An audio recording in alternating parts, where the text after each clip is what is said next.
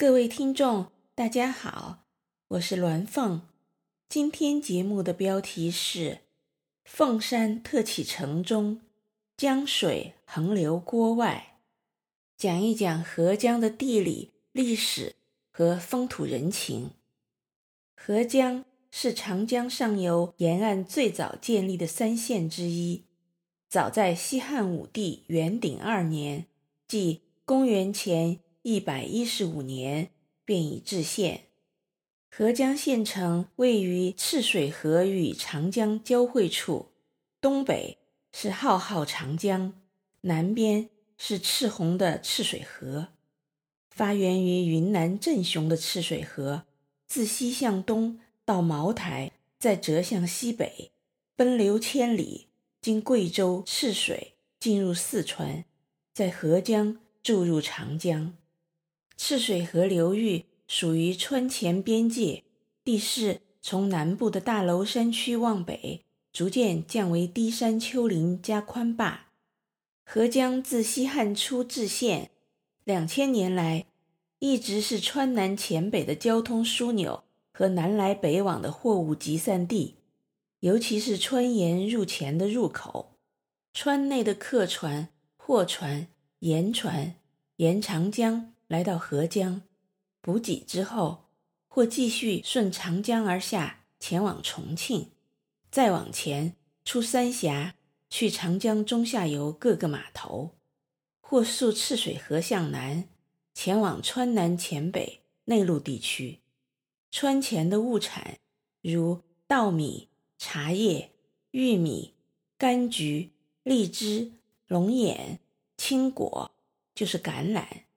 竹木包括珍贵的楠木、柏木、楠竹；战略物资朱棕、桐子；各种药材石斛、樟脑、佛手以及美酒，也都由这水路枢纽输出。合江自古以来就是川南地区的鱼米之乡，土壤肥沃，气候湿热，河流溪沟密布。盛产鱼虾、稻米、珍贵竹木、药材、水果，其中就有闻名天下的荔枝。合江的荔枝比两广晚熟两个月左右，七八月方大熟。与两广荔枝相比，合江荔枝个儿大、肉嫩、核小、汁多味甜。除了楠木叶、糯米糍、大红袍等品种外，还特别有一种叫妃子笑，据说当年出自四川的杨贵妃最爱吃，因为荔枝娇气，下树后一日色变，二日香变，三日味变，四日色香味尽去。唐玄宗便命快马驿送到长安。唐代诗人杜牧有诗云：“一骑红尘妃子笑，无人知是荔枝来。”送的正是合江的荔枝，虽然有人说这是穿凿附会，但是合江人却深信不疑。合江县城是一个历史悠久的码头，东南西三面环水，大石条砌成的五米高的城墙环绕县城，周长有一千五百多米，方圆一点五平方公里。有东西南北四座城门，东门又叫春熙门，外临长江南岸；南门名为朗济门，外面是赤水河北岸。沿长江和赤水河岸遍布各式货场和客货码头、盐仓、粮仓、茶仓、酒仓等。水上来往各式船只、轮船、木船。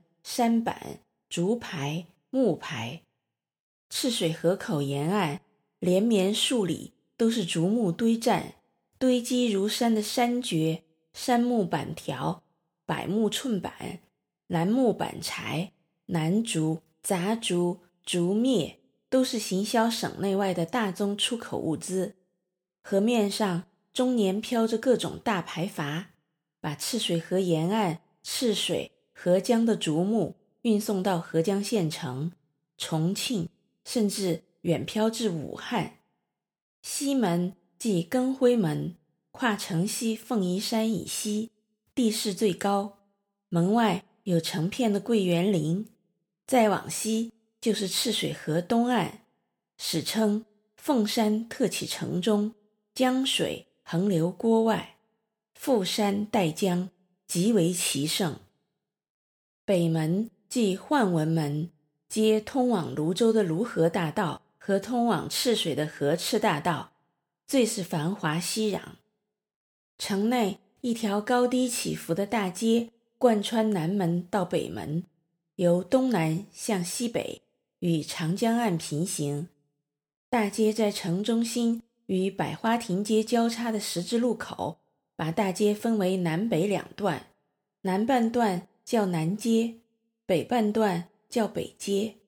北街穿过北门，向西北延伸出中街，中街继续向西北延伸出上街。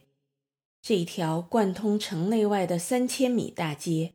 是现成的商业街，全是青石板铺地和青石板台阶，街心通行轿子、滑竿，两侧是人行道。其中北门内外的北街和中街最为繁华，中街宽七米，两边还各有一米多宽的人行道；北街宽四米，两边也有人行道。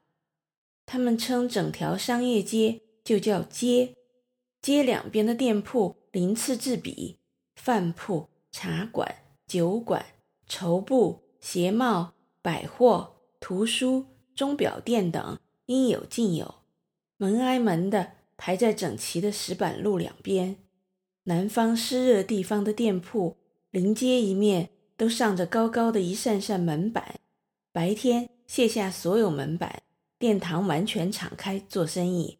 晚上再一扇扇上门板关门，现成的店铺都是二层楼，楼下店铺，楼上和后院住家存货，都有长长的屋檐伸出来遮盖两边的人行道，各种货物堆在门口，花花绿绿。